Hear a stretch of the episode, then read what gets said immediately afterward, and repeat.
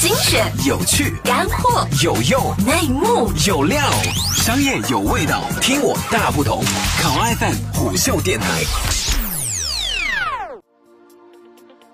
今天是二零一七年十二月三号，星期天，来听听看虎嗅电台给我们带来了什么样的消息吧。在虚无缥缈的网络世界里，凭什么取信于人？许多有网购经历的用户都养成了这样的习惯：无论选择任何商品还是选择何种服务，都先看一下商家的好评率，再行决定。好评那么多，商家就真的靠谱吗？从事刷单灰产已经七年的文波告诉记者：“只要属于电子商务领域的，基本上都能刷好评。不仅如此，我们还能删差评。”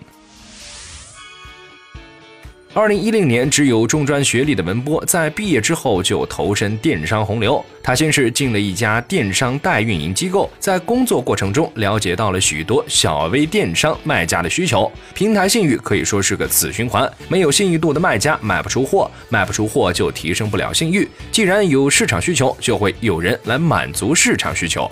头脑灵活的文波看到了信誉带来的商机，于是他离开了代运营机构，和几个志同道合的同学组建了一间工作室，干起了刷单的生意。通过线上宣传，开张还不到一个月，他们就接到了十几个卖家订单。二零一五年，经过疯狂的扩张之后，文波的线上兼职队伍已经成长到八千余人，并分布在不同城市，俨然是一家上了规模的刷单工厂。但他却开始头疼另外一个问题了，那就是许多新团队诞生，开始抢生意。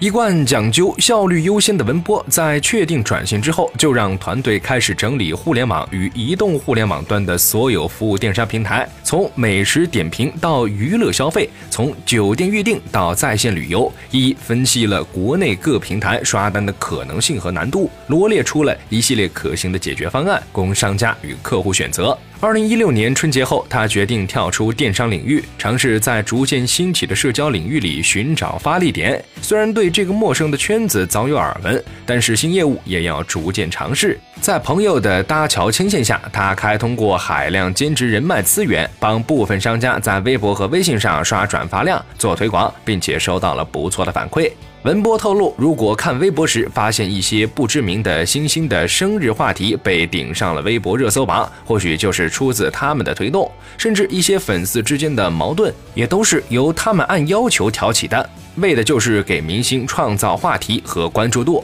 无论是零售电商，还是服务电商，甚至是用户每天都会接触到的社交网络，一场零和游戏每天都在上演。作为刷单从业者，文波说了一句意味深长的话。虽然网上购物很方便，但我这五年来从没有在电商平台上购买过一件产品。